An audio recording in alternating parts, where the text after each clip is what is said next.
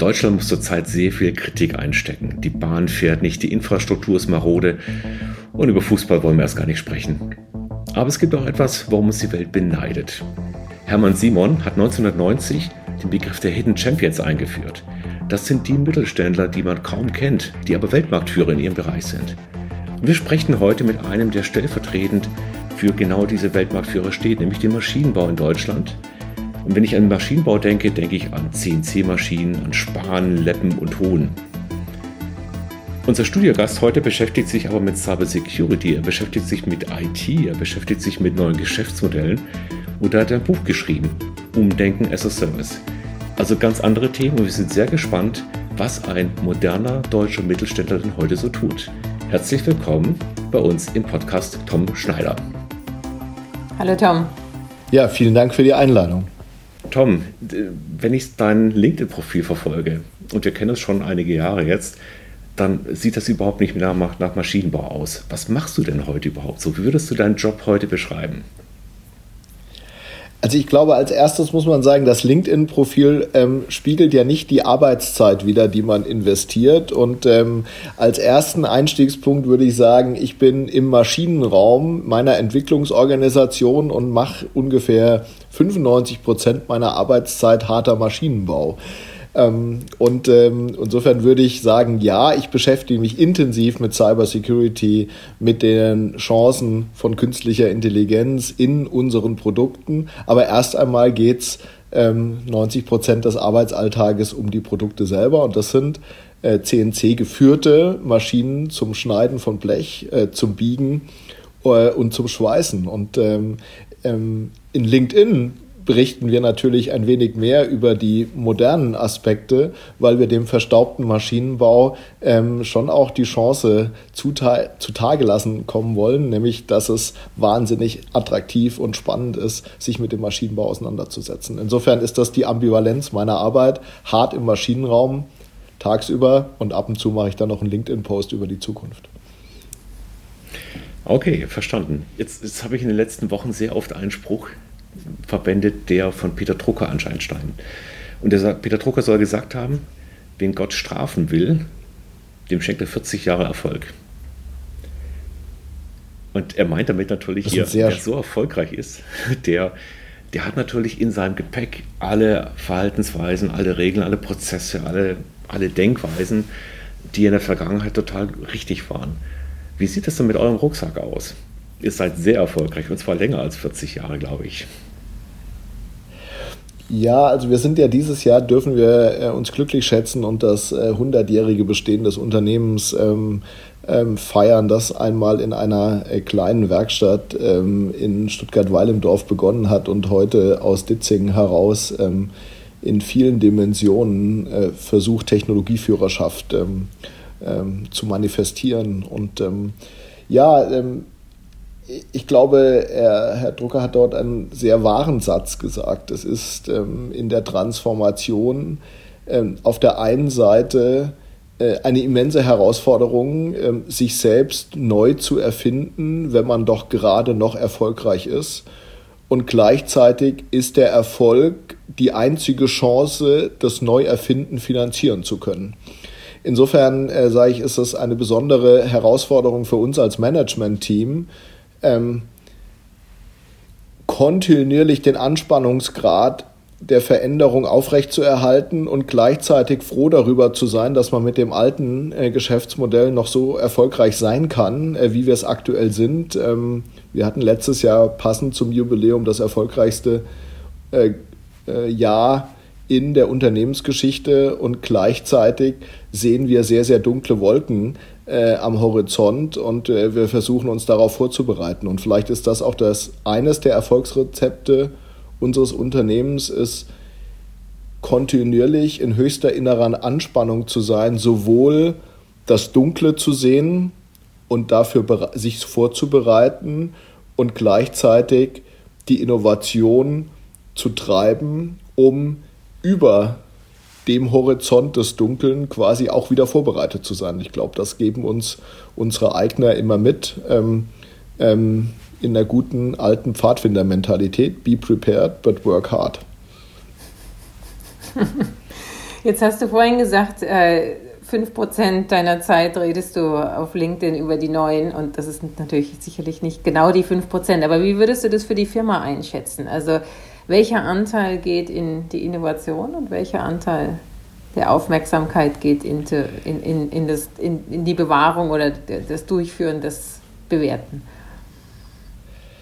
Also gut, ich kann ja nur für, also wir sind, wir haben drei große Geschäftsbereiche bei Trumpf, ähm, äh, Werkzeugmaschinen, Laser und äh, Elektronik und äh, äh Semiconductor-Zulieferung. Und ähm, ich glaube, allen drei Geschäftsbereichen ist äh, äh, gleich, dass wir ähm, den Auftrag haben, um 10% zu wachsen bei 10% Ergebnisbeitrag um die Unabhängigkeit sicherzustellen. Ich glaube, das ist erst einmal ähm, eine, eine, eine Leitplanke, die äh, in den unterschiedlichen Geschäftsbereichen zu unterschiedlichen Herangehensweisen macht. Etabliert im Maschinenbau, ähm, jetzt spreche ich eher für meinen Verantwortungsbereich, wo ich mit meinen Kollegen ich in der Technik, äh, aber auch im Vertrieb, äh, Operations und von unserem CEO, dem Stefan Meyer, wo wir uns damit beschäftigen, ist der Werkzeugmaschinenmarkt wächst nur um 3% äh, im Schnitt. Das heißt also, um unser Wachstum zu schaffen, brauchen wir erstmal neue Ideen, ergänzende Ideen ähm, und harte Arbeit ähm, an, an Wachstumsgenerierung. So, und das tun wir sowohl, indem wir uns mit Märkten neu befassen, aber auch mit Technologien. Und ich glaube, dass äh, das Stichwort Technologie ist Treiber. Wir haben in unserer Unternehmensleitgedanken ähm, Innovationsgarant und Kundennähe. Also wir versuchen die Balance weltweit, und das ist, glaube ich, das Neue, weltweit in allen relevanten Märkten gleich innovativ zu sein. Und das ist unterschiedlich je Region, aber mit einem gleichen Anspruch. Also das ist, glaube ich, die Veränderung des Maschinenbaus. Der ist global und der ist weltweit gleichzeitig. Also es, die, die, die Produktinnovation differenziert nicht zwischen USA, China, Vietnam, äh, Schwäbisch Hall und ähm, dem Sauerland. Letztendlich ist es ähm, zur gleichen Zeit fordern ähm, unsere Kunden uns im gleichen Grad der Innovation, im gleichen Grad der Autonomie, ähm, der zukunftsgerichteten Fertigung. Das ist so das eine, was uns, glaube ich, äh, verändert. Und das zweite ist, ähm, in einem hoch etablierten und hoch erfolgreichen Produktsegment sich darüber hinaus noch einmal zu differenzieren, das sind eben die Bausteine, wo die von mir zu Beginn genannten Themen anfangen zu greifen, nämlich sich mit dem Einsatz von ähm, Cybersecurity zur betriebssicheren Führung unseres Equipments weltweit zu beschäftigen, ähm, mit der Auseinandersetzung der Produktionsplanungsoptimierung mit Hilfe von Optimierungsalgorithmen und mit Hilfe von äh, Large Language Models, die uns vielleicht dort ähm, äh, Muster äh, erkennen lassen, die wir heute noch nicht gesehen haben. Oder ähm, der Einsatz von Robotikplattformen in einer neuen gedachten Struktur, indem wir den harten Rückgang von Arbeitskräften weltweit in der Fertigungsindustrie, indem wir dem entgegenkommen, indem wir versuchen, mit Partnern ähm, Robotik zu demokratisieren, um sie in den kleinsten Unternehmen zum Einsatz zu bringen. Und ähm, das ist ähm, das, was die Faszination äh, der Arbeit als CTO ausmacht, ist nämlich ähm, diese Technologien einzubringen. Und das sei vielleicht an der Stelle auch noch für die Hörerinnen und Hörer gesagt, ist wir, unsere Kunden, obwohl wir ein weltweit großer mit knapp drei Milliarden großer Konzern sind, sind 80 Prozent unserer Kunden familiengeführte Unternehmen mit bis zu 50, zwischen 50 und 150 Mitarbeitern und äh, zwischen vier und zehn Maschinen im Schneiden und im Biegen. Das heißt, wir, wir bauen Produkte für das industrielle Backbone der Welt, äh, das geführt wird von äh, kleinen Unternehmen. Und das ist natürlich hochspannend. Jetzt hast du ja ganz viel Innovationen angesprochen. Also ihr kommt über das Produkt, Technik ist klar, aber du hast auch über die Prozesse gesprochen. Also Prozessinnovation, wie komme ich zum Produkt, wie setze ich das ein? Und ich glaube auch rausgehört zu haben, das Thema Geschäftsmodelle, also wie interagieren wir eigentlich in dieser Kette. Jetzt habt ihr ja ganz viele Fronten, an denen ihr kämpfen müsst, wenn ihr innovativ sein wollt. Ihr habt das im eigenen Hause wahrscheinlich, aber ihr habt auch ja eine eher konservative Kundschaft, würde ich mal vermuten.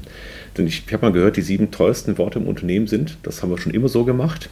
Also wie überzeugt man den Menschen, sich darauf einzulassen, dass da was Neues, auch strukturell Neues passieren könnte?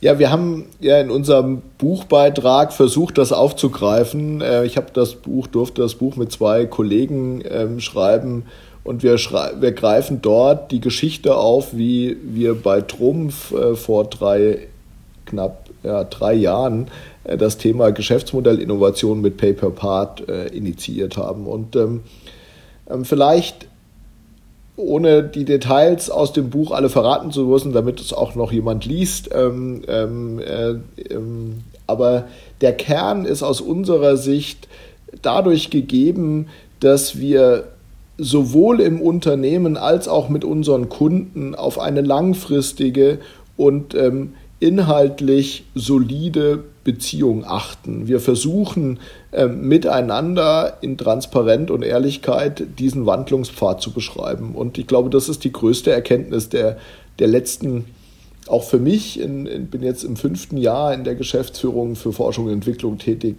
ähm, ähm, quasi meine Begeisterungsfähigkeit für den Wandel dem, äh, dem Grundtakt der Industrie anzupassen, ohne ähm, ihm quasi komplett ähm, in Gleichtakt äh, zu verfallen. Ich glaube, das ist das, ähm, was es braucht. Es braucht denjenigen, der ähm, einen leichten äh, Druck äh, in die Industrie bringt, äh, dass es einen Wandel braucht, äh, ohne ähm, ähm, in der klassischen Drehmomentlogik nach zukommt ab, also ohne den Abriss äh, zu riskieren, nämlich dass man sowohl die Industrie als auch seine Kunden, als auch seine Partner und auch seine Mitarbeiter äh, verliert in, in, in dieser Transformation. Und, äh, ähm, und wir haben dort drei bewährte Elemente. Das erste ist, wir lassen alle drei Geschäftsmodelle parallel laufen.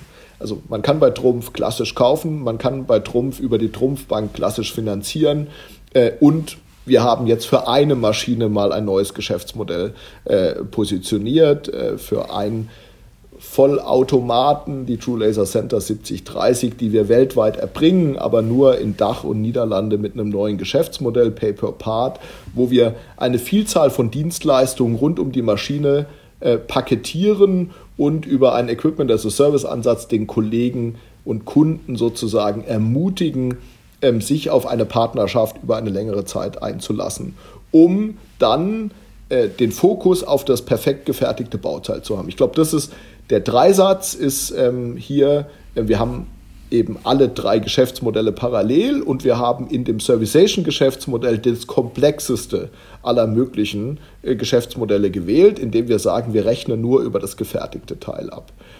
So, dieses, also das ist der eine Hebel. Ich habe gesagt, das sind drei Bausteine. Also einmal im Geschäftsmodell mit allen drei Varianten am Markt zu sein. Der zweite Baustein ist, aus dem höchst komplexen Servization-Geschäftsmodell abzuleiten, was es an interner Transformation im Unternehmen benötigt. Äh, und das ist das, auf der Reise sind wir jetzt gerade im Unternehmen. Da geht es darum, ähm, äh, mit der Vertriebsorganisation neu äh, nachzudenken, mit den Kunden in einer anderen Interaktion zu sein, eher beratungslastig, ähm, eher langfristig, eher auf Teilestudien basierend ähm, Veränderungen in den Kundenprozessen diskutierend. Also hier die, die, eine Veränderung der Vertriebs- und Service, Service, andere Service, ergänzende Service. Wir, wir bieten an, äh, zu programmieren, äh, Produktionsplanung zu machen. Äh, wir sind remote aufgeschalten auf die Maschinen. Also quasi in der Produkt- ähm, Veränderung, die Produktroadmap zu gestalten, als zweiter Baustein und da insbesondere mit dem Service. Und als Entwicklungsorganisation, das ist der letzte Baustein in dieser Transformation, ähm, als klassischer Maschinenbauer in einer Softwarementalität mit dem Endkunden verknüpft zu sein, und zwar Tag und Nacht in einer Art DevOps-Situation. Also wir sind so auf die Maschine aufgeschalten, und so miteinander verwoben, dass wir jeden Tag lernen, was eigentlich unsere Endkunden mit unseren Produkten machen und wir dadurch aus dem gemeinsamen Betrieb miteinander priorisieren können, was es denn braucht, damit das Leistungsversprechen überhaupt gehalten werden kann das wir uns vorgenommen haben. Da muss ich erstmal tiefe Luft holen, weil das klingt nach so viel Veränderungen und auch ganz neuartige Tätigkeiten und Aufmerksamkeiten. Also wenn ihr rund um die Uhr äh, verbunden seid und ich vermute auch rund um die Uhr Daten fließen, die beobachtet werden wollen, wie viel davon ist automatisiert? Wie viel davon sind ganz neue Mitarbeiterstäbe, die ihr brauchtet, um das aufzustellen? Also wir haben alles mit sehr kleiner, äh, mit einem kleinen Setup gewählt. Äh, es ist möglich, es zu skalieren, aber heute sind das ähm, im Unternehmen ein Projektteam. Wir haben äh, drei Anlagen im Betrieb ähm, bei, äh, bei unseren Kunden und wir haben, ich würde sagen, ein ungefähr 20 Mann großes Team, was auf unsere Grundkonstellation ähm, ähm, mit äh, vielen tausend Kunden und knapp 8000 Mitarbeitern natürlich ein mhm. kleiner Nukleus ist. Ähm, aber genau ähm, wie, du richtig beobachtet hast, es hat neue Stellen und neue Profile gegeben. Und wir, wir also das Gute ist, äh, eine Vielzahl der Dinge ähm, funktioniert schon automatisiert, äh, weshalb wir eben ähm, auch eine Nachtschicht durchlaufen lassen können und unsere Mitarbeiterinnen und Mitarbeiter dann auch schlafen dürfen. Ähm, aber wenn ein Vorfall ist, dann könnten wir reagieren. Und, ähm, und wir sind eben genau jetzt dabei, diese Veränderungen zu trainieren. Wir haben ähm, die Kolleginnen und Kollegen, die in Neukirch unser Remote Center betreiben, waren früher in der Produktion äh, oder im Service und haben jetzt quasi einen einen Innendienstarbeitsplatz, ähm, ähm, wir hatten Entwickler, die ähm, initial stark auf der Gestaltung des Produktes waren, aus der, aus der Datenanalyse. Die sind jetzt gewandert in, in Produktmanagement mit der Tendenz zum technischen Fachvertrieb. Also wir stellen fest, dass äh, dort eben auch eine Kompetenzwandel braucht. Ähm, der den Außendienst äh, unterstützt äh, über eine Art Consulting, die aber auch aus einem Entwicklungsbereich heraus entwickelt wurde, aber dann auch aufhören muss äh, in der Entwicklung. Ja. Ähm, da muss dann das äh, beraten werden, was es als fertiges Produkt gibt zum heutigen Zuschnitt in der heutigen Konfiguration. Ähm, und da darf man nicht bei jedem Kundengespräch noch fünf neue Ideen entwickeln, sondern sagen, wir sind jetzt mal stabil, genau. das ist das Framework, mit dem wir arbeiten können. Ähm, und das ist auch Neues für einen Entwickler, weil der Entwickler ist ja nie zu Ende. Ähm, der hat jeden Tag eine neue Idee. Ähm, ähm, aber zu verstehen, dass es Stabilität braucht in der Erbringung dessen, ähm, dass wir das Produkt einfrieren müssen, hat auch unser Umdenken in der Entwicklungsabteilung äh, stark ähm, beeinflusst. Und das, das Tolle, was du sagst und, äh, oder was du beobachtet hast, ist genau der Kern. Wir treffen jetzt unsere Entwicklungsentscheidung basierend auf den Daten, die wir eingesammelt haben. Das heißt, unser, und das ist teilweise auch ähm, neu, weil natürlich wir auch über viele Jahre davon gelebt haben, starke Hypothesen und Innovation so aus der aus dem Moment der Begeisterung, aus der Verdichtung ja. aller Beobachtungen in die Idee. Und jetzt setzen wir dem plötzlich eine Datenanalyse gegenüber und die ist nicht immer deckungsgleich mit der äh, innovations- und schöpferischen Kraft eines Entwicklers. Und ähm, auch der muss umdenken und der muss sich neu ausrichten, weil ähm, wir suchen ja flächige Produkte. Ich glaube, das ist etwas, was uns im Maschinenbau ähm, jetzt auch in den Wandel bringt. Es, es geht darum, global skalierbare Produkte zu generieren, die eben einen, einen flächige Innovation ermöglichen und damit Marktanteile sichern. Das ist ganz interessant, wie du das beschreibst, denn dieses Erlebnis, zum ersten Mal den Endkunden über die Schulter zu schauen. Das haben wir in ganz vielen Branchen. Die Automobilindustrie hat Autos an den Händler oder den Importeur verkauft, der hat es an die Händler weitervermittelt und der kannte den Kunden. Und jetzt sieht man zum ersten Mal, dass man eigentlich die Situation hat, also wenn du erstmal ein Produkt entwickelst, dann sieht am Anfang die Organisation aus wie das Produkt. Ja, du brauchst irgendwie die und die Bestandteile, dann baust du die Organisation dafür auf.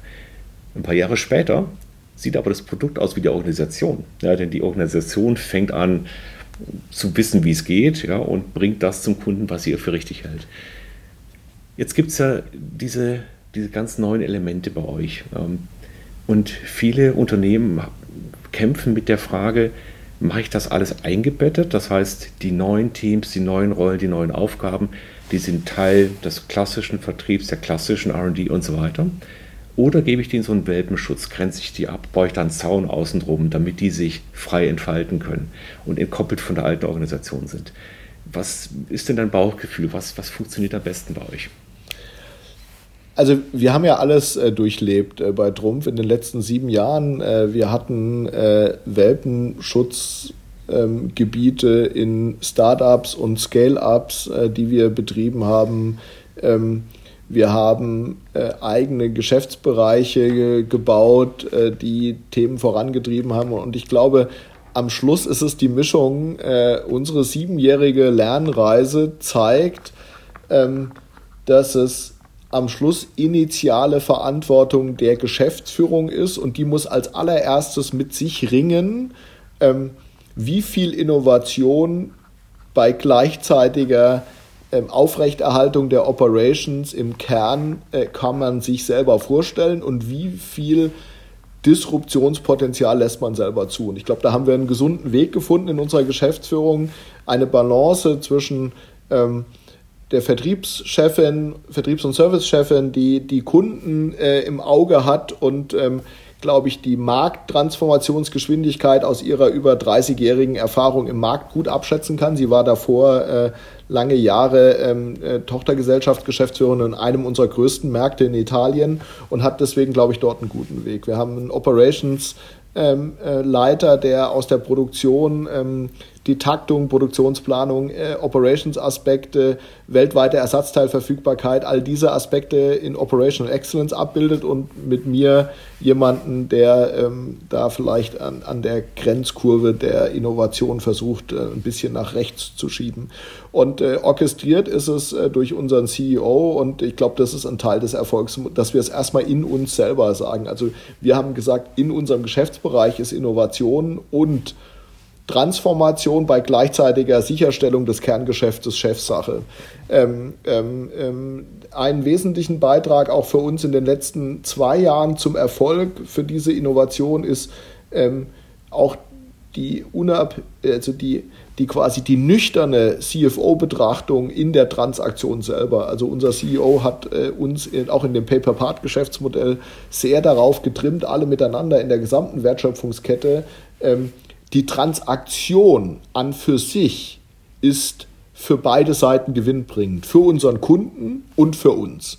Und das stellen wir über zwei Parameter sicher. Das eine ist, der Kunde bei unserem Geschäftsmodell Pay per Part entscheidet sich für die Produktion in diesem Geschäftsmodell, indem er den Teilepreis für wettbewerbsfähig hält. Also er macht eine Entscheidung im Pay per Part, ist ein wettbewerbsfähiger Preis. Damit wissen wir auf der Marktseite, wir sind äh, wettbewerbsfähig. Gleichzeitig fahren wir eine virtuelle P&L aller Kosten pro ähm, Betriebsstunde. So, und wenn wir sehen, dass in einer gewissen Sequenz auf der Wochen- und Monatsscheibe unsere Kunden alle Preise, die eingelastet werden für Wettbewerbsfähigkeit, wettbewerbsfähig halten und wir gleichzeitig auf dem Inkrement dieser Produktionsseite die Kosten im Griff haben, dann haben beide Seiten gewonnen. Also hat unser Kunde gewonnen, weil er wettbewerbsfähig im, im Markt produzieren konnte und wir haben gewonnen, weil wir unsere Dienstleistungen in dem Moment kostendeckend haben. Das Gesamtsystem ist heute noch nicht kostendeckend, weil all unsere Infrastrukturkosten für die drei Kunden, die wir haben, natürlich nicht kostendeckend sind. Das, äh, das ist quasi, das wäre in der Quadratur des Kreises eins zu viel. Ähm, aber wir haben die Voraussetzungen geschaffen und mit jedem weiteren Kunden, und das ist ja das Schöne an so einem Servication-Geschäftsmodell, irgendwann skalieren die digitalen Mehrwertdienste, die wir konzipiert haben. Und aber natürlich auch das Risiko. Insofern sind wir ganz zufrieden, dass wir im Moment mit den Kunden all diese Dienste bauen können. Und wir erwarten jetzt ein Ramp-up über die nächsten Jahre, äh, der dann zeigt, dass auch die PL auf der obersten Ebene äh, positiv ist. Aber aktuell ist es nur für unsere, für unsere Kunden positiv, weil sie wettbewerbsfähige Teilepreise bekommen. Und ähm, wir haben ein Auge drauf, dass die Transaktionen kostendeckend sind. Du, so stehen wir da. Tom, du hattest vorhin gesagt, dass ähm, man jetzt an Stellen, wo vorher vielleicht die Intuition gearbeitet hätte, Daten nimmt zum Entscheiden treffen. Und gerade dein Beispiel zeigte das ja ganz schön, dass ihr beobachtet, wie entwickeln sich ähm, die, die Daten und, und Preise oder auch Kosten. Dahinter steckt aber noch eine andere Entscheidung, nämlich welche Daten sammelt man überhaupt. Ja? Also ich meine, es ist schwierig genug, sich zu einigen, ob ein Ausschlag in den Daten oder eine Veränderung jetzt eine Aktion nach sich zieht oder ob man nochmal abwartet. Ja? Wer trifft die oder wie habt ihr euch da geeinigt? Aber auch zu entscheiden, für diese Sachen sammeln wir Daten und nutzen die für die Entscheidung. Also die, diese Balance, ja, wessen Vision, wessen Intuition und wessen Daten werden für die Entscheidung genommen, beobachte ich immer als eine schwierige. Wie habt ihr das gelöst? Also wir haben, wir haben erst einmal in der Trumpfgruppe über die letzten sieben Jahre einen, einen Masterplan äh, entwickelt, ähm, eine Referenzarchitektur, die im zentralen Element eine Data Integration Plattform hat, äh, wo wir die Kundendaten sofern die Kunden sie mit uns teilen. Und da haben wir verschiedene Stufen, ähm, äh, die wir dann äh, über Serviceverträge und äh, Datennutzungsvereinbarungen auch miteinander vereinbaren.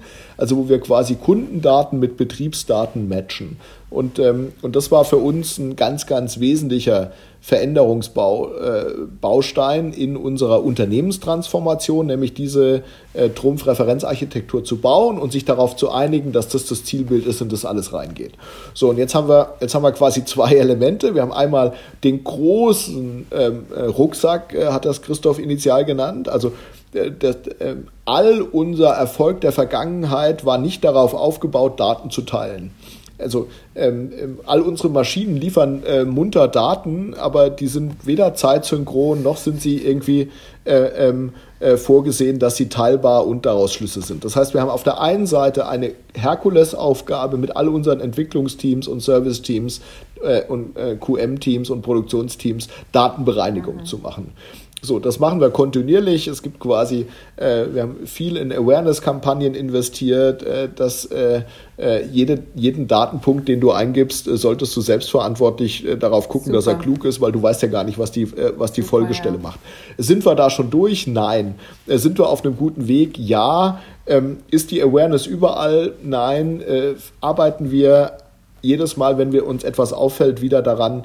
Ja. Und irgendwann kommt man ja so durch. Also zum Beispiel eines unserer tollsten Beispiele ist, wir haben eine Achsdiagnose entwickelt vor über zwölf Jahren ähm, und mittlerweile ähm, ähm, äh, sind in all unseren Endlinien werden Fingerabdrücke von unseren Maschinen gemacht und äh, das war initial eine Forschungsarbeit mit einem kleinen Team und das ist jetzt Standard, würde ich sagen, im Industrial Engineering. Das heißt, also es gibt Dinge, die aus der Forschung dann über zehn Jahre allerdings äh, quasi zur gelebten Praxis werden für Industrial Engineering. So, aus diesem Ganzen, was wir an Reengineering machen und der Anstrengung, ähm, können wir erst einmal erste Schlüsse ziehen. Und dann achten wir darauf, und das ist jetzt schon ähm, Kern unserer Entwicklungsfreigaben, ist für zukünftige Dinge ähm, alles in Best Practice zu sehen und da auch zu akzeptieren, wenn Dinge nicht vorbereitet sind. Ähm, sagen wir mal so, ähm, früher ist man vielleicht bei der falschen Produktstruktur wissentlich über die rote Ampel im Meilenstein gefahren, weil es war nicht greifbar, es konnte keiner so richtig verstehen und die Maschine stand ja in der Halle äh, für die Verkaufsfreigabe. Ähm, heute ist eine rote Ampel äh, bei äh, falscher Daten- und Produktstruktur ähm, klarer Entscheidungspunkt, dass es nicht in den Markt geht. Und da verändert sich natürlich auch im Management Awareness und äh, Entscheidungsgüte. Ähm, und da sind wir auf einem guten Weg, ähm, aber äh, auch noch lange nicht da. Das ist ein bisschen der Rucksack der Vergangenheit, der uns da mitträgt. Aber zuversichtlich. Ich glaube, das ist, äh, ihr hattet ja. Hört man raus mit, mit langem Atem, ja. Also wir, wir kennen es ja gut aus vielen unterschiedlichen Branchen, wie lange es dauert, eine, eine Legacy-Bebauung mit Tools, mit Daten und so weiter auch umzubauen. Jetzt sind eure Produkte ja aber de facto schon lange kein Maschinenprodukt mehr, sondern sie sind eine Mischung aus Maschine, aus Computer, aus Daten, aus allem Möglichen. Sie sind vernetzt. Damit gibt es ja auch in der Regulatorik ganz neue Anforderungen. Jetzt äh, weiß ich, dass du gerade in Brüssel warst, ich habe es zumindest auf LinkedIn gelesen. Ähm, der Cyber Resilience Act zum Beispiel ist ein Thema, was auf einmal in, auf, auf alle Firmen einschlägt, die connected sind, die also in irgendeiner Weise ihre Produkte miteinander vernetzt haben. Wie geht ihr damit um? Denn äh, das braucht ja auch, und das sehen wir auch in vielen anderen Unternehmen, das braucht ja auch im Management einerseits die, die, das Verständnis, was passiert da, was, was müssen wir erfüllen. Und das trifft ja meistens Menschen, die mit einer anderen Ausbildung, mit einem anderen Pfad an diese Position gekommen sind. Ja, also Bewusstsein schaffen und so weiter. Wie, wie, wie, wie bekommt ihr das hin und wie seht ihr auch diese Regulierung? Also äh, Regulierung ist immer Chance, so muss man sie ja begreifen, weil sie kommt. Ähm, das ist ja äh, Kraft der Regulierung, äh, ist das andere darüber entscheiden, dass es kommt. Man kann da versuchen, seinen Einfluss geltend zu machen. Das machen wir auch, indem wir aktiv im VDW mitarbeiten, im VDMA mitarbeiten. Ähm, wir, wir, wir führen, und äh, da sind wir schon auch ein bisschen stolz drauf, äh, im, im VDW äh, die Arbeitsgruppe im Technologieausschuss äh, für Cybersecurity. Ähm, und äh, du fragst, äh, was ist das Geheimnis als Management, sich darauf einzulassen? Ich glaube, ist der Jugend zuzuhören, auch wenn man selber ähm, ähm, sich noch für jung hält, ähm, ähm, muss man doch akzeptieren, dass es äh, Kompetenzen und ähm, Mitarbeiterinnen und Mitarbeiter gibt, die A, dort besser ausgebildet sind und ähm, äh, tiefer involviert sind und sich diesen Themen annehmen. Und da haben wir, ähm, sind wir ganz wunderbar getragen von äh, äh, zwei, drei äh, jungen, äh, talentierten ähm, Softwareentwicklern und, äh, ähm, sage ich mal, ähm, Spezialistinnen, in dem Fall äh, unsere Mitarbeiterin, die ja dann auch den Arbeitskreis beim VDW führt, ähm, die Alexandra Gleich ist das, und die, die, die haben Passion für dieses Thema, ähm, die haben dort eigenes Momentum aufgebracht und äh, denen ist es uns gelungen, auch als Management äh, die Aufmerksamkeit dem Thema zu schätzen, äh, zu geben, dass es äh, braucht. Und äh, wir sind da, würde ich sagen, federführend mit dabei, unsere Transformation zu gestalten. Natürlich auch wieder in dem Trade-off, ähm, diese Prozesse, ähm, die Transformation unserer Prozesslandschaft, unserer Entwicklungslandschaft nach neuesten Technologien ähm, aufzubauen und gleichzeitig eben äh, schon lange am Markt zu sein und ganz viele etablierte Prozesse zu haben. Und äh, da ähm, machen wir das jetzt ein bisschen minimalinvasiv, ähm, äh, bauen wir die Dinge dort ein, wo wir feststellen, dass wir sie ähm, einbauen äh, können. Und äh, manche Sachen setzen wir auch ganz neu auf, ähm, weil, wir, äh, weil wir sehen, dass wir da nicht zukunftsgerecht sind und ähm, beispielsweise unseren Code jetzt anders ablegen, anders strukturieren, anders reviewen. Ähm, und da sind, gehen halt auch ganz neue Methoden rein und die trainieren wir und ähm, sind ähm, frohen Mutes, dass wir zukunftsgerichtet sind, weil wir halt von der tiefsten Sensorebene bis hoch zur Cloud äh, durchgängige Datenökosysteme bauen. Stichwort Code, das ging mir gerade durch den Kopf, als ich dir zugehört habe. Wenn ihr so viel in Software, in Datenströme äh, investiert, war sicherlich das Thema Open Source bei, auch, bei, euch auch eines, wo man sich entscheiden muss, wie viel wird da geteilt, wie viel nutzt man Wissen der gesamten Community versus äh, nicht, ja, aus Sicherheitsgründen oder Geschäftsmodellen oder ähnlichem. Würde mich interessieren, wie ihr da die Überlegungen angestellt habt und zu welchem Ergebnis ihr gekommen seid. Also wir sind in, in, in ganz vielen Initiativen. Ich glaube, die wichtigste, die wir vorangetrieben haben im Maschinenbau, ist Umati, die Standardisierung quasi äh, der vertikalen Achse äh, basierend auf OPCUA. Äh, da waren wir mit Sicherheit einer der treibenden äh, Spieler in der Transformation und haben das jetzt ja auch weltweit mit dem VDW connected, mit den Amerikanern, äh, mit den japanischen äh, Verbandskollegen, wo wir auf Standards und auf große Bausteine quasi öffentlich teilbar gehen. Ähm, ähm, der zweite Hebel ist ähm, Open Source, überall, wo wir sehen, dass wir mit unserer eigenen Expertise die Expertise des Marktes ähm, nicht schlagen können, ähm, ähm, äh, propagiere ich einen äh, selbstdisruptiven Open Source Anteil, den wir eben sichtbar machen und, ähm, und äh, verwaltbar und dann auch äh, maintainbar. Aber da gibt es ja ganz wunderbare Beschleuniger der eigenen Arbeit. Also ähm, ähm, mein Hauptplädoyer an meine Entwicklungsteams ist, nichts zu erfinden, was wir schon mal irgendwo gefunden haben. Wir müssen dann eben gucken, ähm, dass wir es gut und klug einbinden und sicher sind, dass wir unserem Leistungsversprechen unseren Kunden gegenüber langfristig genug ähm, ähm, äh, also das ist eigentlich die Hauptfrage, ist, gehen wir davon aus, dass wir dieses über 15 Jahre äh, so maintainen können, dass wir das am Markt aufrechterhalten, was der Kunde beim Kauf oder bei der Finanzierung oder sogar im neuen Geschäftsmodell mit einer Trumpfmaschine verknüpft. Das ist, das ist die für uns entscheidende Frage. Wir sind der Erfolgsgarant für unsere Kunden und daher müssen wir alles, was wir in das Feld bringen, sicherstellen, dass wir diesem Anspruch gerecht werden. Oder wenn es nicht geht, weil die Marktdynamik, weil die Logik einer Industrie anders ist, das transparent und erklärbar für unsere Kunden machen. Und das ist, und das ist ähm, quasi, da würde ich sagen, sind wir gerade mitten beim Ausbalancieren, was das für den Maschinenbau heißt. Ähm, und deswegen sind wir auch ganz vorne mit dabei in der Regulatorik, weil ich sage, wir müssen jetzt gestalten, was überhaupt machbar ist in unserer Industrie. Und wir sind zu allem bereit, was machbar ist, was uns aber dann auch im Markt hilft hilft und im Markt hält. Ich glaube, das ist mein Plädoyer immer bei der EU. Lassen Sie es uns so gestalten, dass es der Exportschlager der Zukunft wird, aber nicht das, äh, nicht der Sargnagel dessen, was wir äh, die letzten 100 Jahre exzellent exportiert haben. Und äh, das müssen wir gemeinsam verhandeln. Und äh, im Moment sehe ich uns da auf einem guten Weg. Ähm, aber sicher ist das alles noch nicht. Absolut, ja. Aber es ist toll, dass ihr euch engagiert, denn ich glaube, diese Standardisierung und auch dieses Schaffen eines, eines verbindlichen Rahmens ist extrem wichtig, um dann eben auch teilen zu können. Wenn ich jetzt zurückschaue, haben in den letzten zehn Jahren ja unglaublich viele Firmen Inkubatoren, digitale Spaces, mit, mit Startups zusammengearbeitet und so weiter. Ich habe es immer schon ein bisschen als Folklore bezeichnet. Also je schäbiger das Gebäude war, desto cooler war die, die Stimmung. Ähm, wie geht ihr damit um? Also habt ihr eigene Startups, in denen ihr direkt beteiligt seid? Wie schafft ihr auch diese, dieses Pendel zwischen Startup-Kultur und Corporate und Governance entsprechend gut auszutarieren?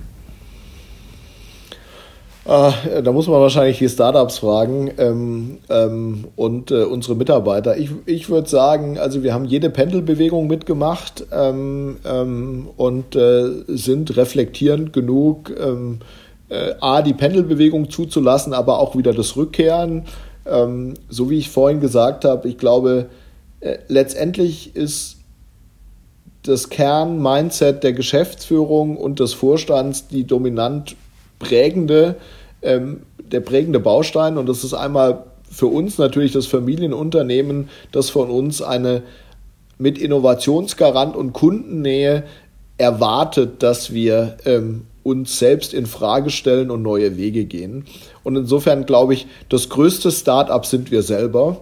Das ist zumindest die Ambition, ähm, die ich aus der Leitplanke äh, unseres familiengeführten Unternehmens mitnehme. Also wir sind aufgefordert, uns selber kontinuierlich in Frage zu stellen und selbst zu ähm, ähm, selbst neu zu erfinden, um am Markt erfolgreich bestehen zu können. So, also das ist das mal vorweggesetzt. Ich glaube, wir sind das eigene größte Startup, ohne ein Startup zu sein, weil wir ähm, natürlich mit, äh, glaube ich, fast jetzt 18.000 Mitarbeitern, äh, das wahrscheinlich eine falsche Begreu äh, ähm, Bezeichnung wäre. Wir sind auch kein KMU mehr, ähm, sondern wir sind irgendwie da äh, in der Transformation. Auf der einen Seite eben Startup, auf der anderen Seite hoch etablierter Konzern. Ähm, und ähm, genauso brauchen wir, glaube ich, ähm, für die Situation und für den Kunden Mehrwert, den wir erzielen wollen, die richtige Herangehensweise. Und wir haben das, wir haben das, wir stellen das immer wieder auf äh, den Prüfstein. Wir haben wir haben große ähm, Unternehmertumskampagnen gefahren, wo sehr erfolgreiche ähm, ähm, ähm, Startups entstanden sind. Äh, äh, Quant als eines, äh, das gerade äh, für Furore sorgt in der Quantentechnologie. Äh, wir haben Trumpf Tracking Technology, wo wir äh, UWB-Sensoren gemeinsam mit Partnern einen neuen Standard geschaffen haben, Omlogs. Immer so zwei Elemente, wo ich sagen würde, die sind aus einer inneren Disruption heraus entstanden und sind die jetzt schon erfolgreich am Markt? Sie sind auf jeden Fall mal am Markt und auf dem Weg ähm, mit Furore äh, für Erfolg zu sorgen, aber man braucht da wahrscheinlich noch ein bisschen.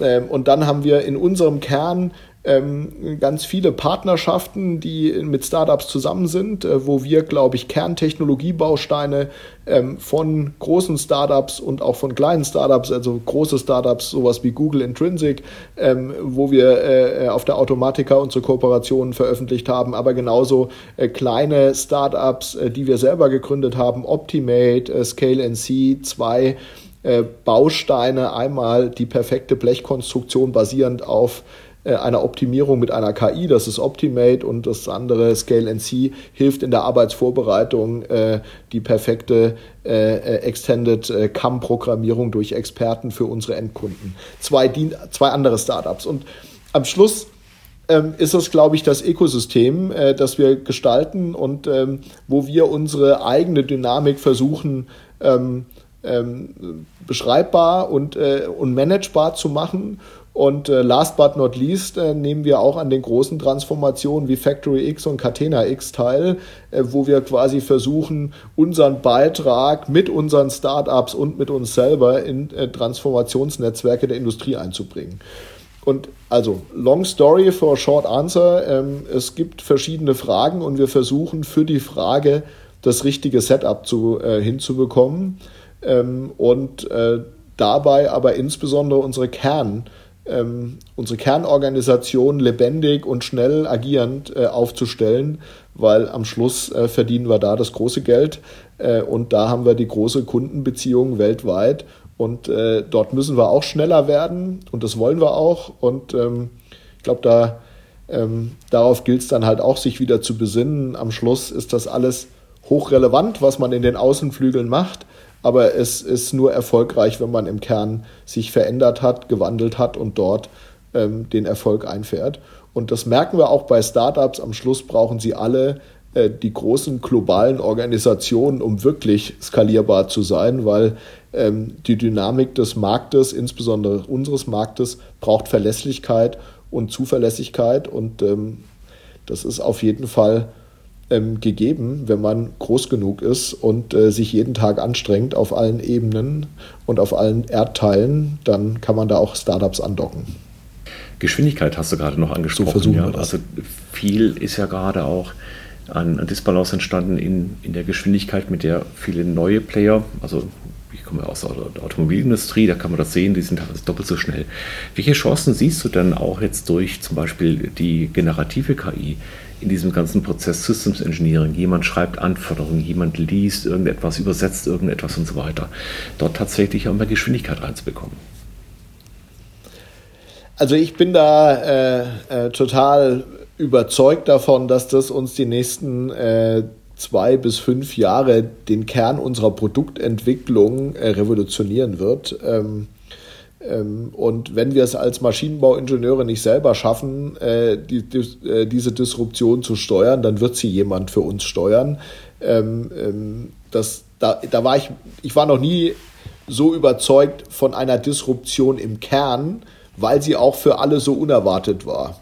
Also das ist ja das, das Spannende ist ja, äh, wann werden Veränderungen so wirksam, dass sie nicht aufzuhalten sind, ist dann, wenn sie hat, wenn sie keiner hat kommen sehen.